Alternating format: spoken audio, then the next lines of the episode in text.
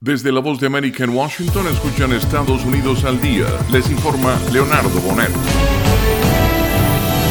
Fuertes lluvias el miércoles en Texas causaron el cierre de escuelas y elevaron el riesgo de inundaciones alrededor de Houston en otra ronda de aguaceros que han empapado peligrosamente gran parte de Estados Unidos. La agencia AP informa que el clima invernal húmedo y helado arrastró vehículos en San Diego, hubo rescates por inundaciones en San Antonio y cubrió carreteras con hielo en el medio oeste. La lluvia seguirá atravesando la costa del Golfo jueves y viernes. En San Antonio, un vehículo policial quedó atrapado el miércoles en un paso hacia la Interestatal 35, que estaba muy inundado, y el agua llegaba casi hasta las manijas de las puertas. Un portavoz de la policía dijo a una red televisiva que el oficial, quien resultó sano y salvo, estaba allí para bloquear el tráfico debido a la crecida del agua.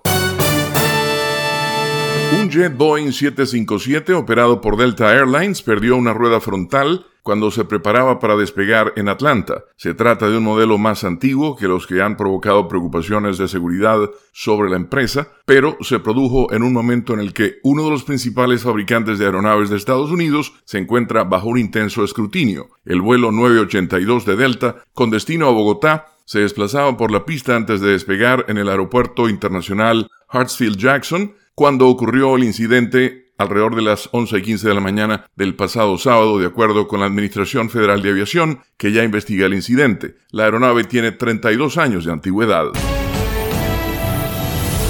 Apenas 400.000 personas han votado en las primarias republicanas de dos estados rurales, pero tanto Donald Trump como Joe Biden ya se están presentando como los candidatos de sus respectivos partidos. La victoria de Trump en Nueva Hampshire, un estado de mentalidad independiente donde se lo consideraba más vulnerable que en cualquier otro, fue un punto de inflexión en la retórica tanto de demócratas como de republicanos. Ya es evidente que Donald Trump será el candidato republicano y mi mensaje al país es que los riesgos no podrían ser mayores, dijo el presidente Joe Biden horas después de la victoria de Trump. El equipo del expresidente coincidió con la apreciación, aunque el propio exmandatario seguía mostrándose furioso por la negativa de su rival Nikki Haley a darse por vencida.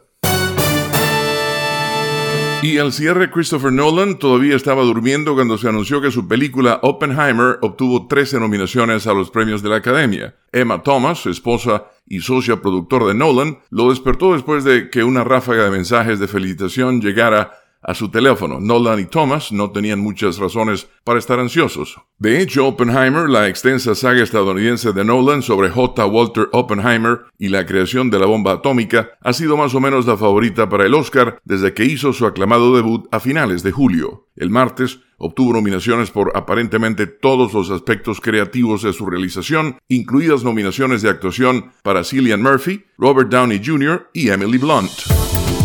Y hasta aquí Estados Unidos al día. Desde la voz de América en Washington les informó Leonardo Bonet.